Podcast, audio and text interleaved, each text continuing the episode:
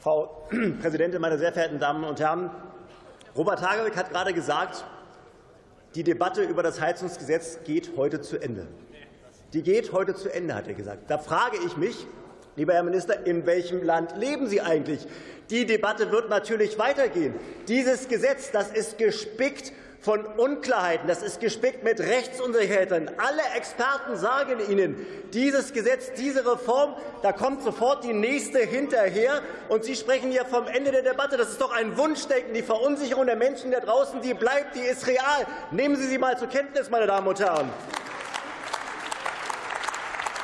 Das Fundament dieses Gesetzes, das Fundament dieses Gesetzes, das ist genauso brüchig wie der Zusammenhalt in der Ampel, meine Damen und Herren. Und seien Sie doch mal ehrlich, das ist der eigentliche Grund, wieso Sie als Ampel die inhaltliche Befassung mit diesem Gesetz verweigern wieso Sie verweigern, in die Beratung zu gehen, wieso Sie eine zusätzliche Ausschusssitzung verweigern.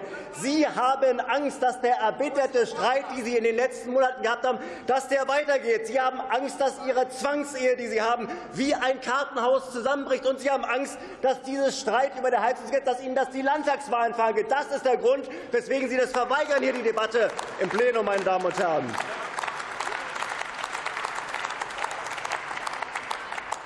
Und wenn es noch eines Beweises bedurft hätte, dann ist es doch das, was der Bundeskanzler am Mittwoch in der Generaldebatte gesagt hat, wo er ein Angebot eines Deutschlandpaktes gemacht hat, wo er geradezu einen Hilferuf an die Opposition ausgesandt hat, wo klar manifestiert wird, die Ampel ist nicht mehr in der Lage, ihre internen Probleme aus eigener Kraft zu lösen. Scholz hat nicht die Führungskraft, um die Fliehkräfte in der Ampel zu bändigen. Das ist doch die Wahrheit, über die wir hier heute reden, meine Damen und Herren.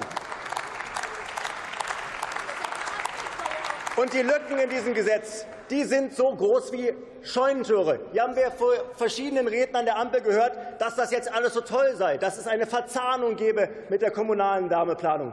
Aber was ist denn mit der kommunalen Wärmeplanung? Da gibt es einen Kabinettsentwurf, nicht mehr. Wir wissen überhaupt gar nicht, was am Ende dieser kommunalen Wärmeplanung stehen wird. Die wird erst am Ende dieses Jahres wahrscheinlich beschlossen. Sie aber sagen, die kommunale Wärmeplanung, das ist der zentrale Bezugspunkt für die rechtlich verpflichtenden Maßnahmen nach diesem Gesetz. Das heißt, Sie verlangen von uns, Sie verlangen von dem Deutschen Bundestag, von allen Abgeordneten hier, dass Sie heute einen Blankoscheck unterzeichnen, weil wir noch gar nicht wissen, wie die Reichweite dieses Gesetzes ist. Sie verkennen damit parlamentarische Demokratie. Das ist eine Simulation der parlamentarischen Demokratie und nichts weiter, meine Damen und Herren. Und was mich, und was mich besonders geärgert äh, hat, wenn die GRÜNEN, Frau Dulge, hier sagen, sie machen hier ein Paket für soziale Sicherheit. Fragen Sie mal die Mieterinnen und Mieter in unserem Lande, was das bedeutet. Wenn Sie nämlich bei der Förderung hingehen und sagen, alle Vermieter die bekommen maximal die Grundförderung 30 Prozent und dann sagen, das sei ja gar nicht so schlimm, denn die können das ja auf die Mieterinnen und Mieter umlegen, dann bedeutet das, dass sie die Belastung der Wärmewende einseitig auch den Mietern auferlegen.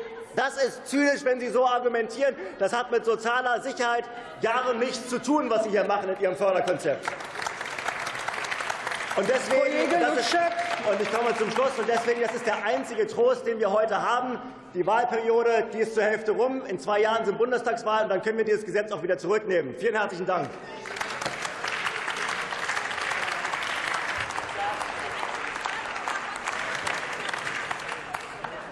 Das Wort hat Dr. Nina Scheer für die SPD-Fraktion.